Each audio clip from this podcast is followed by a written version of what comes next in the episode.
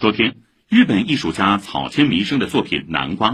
作为上海湾区首批第四届进博会保税展示艺术品，顺利从外高桥保税区日英北路货运卡口出区，正式踏上进博会参展之路。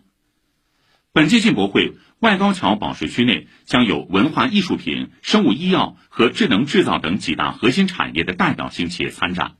其中，文化艺术品为本届首次通过特殊监管区域参展。以上由记者姚一凡、通讯员陈亮俊、王岩报道。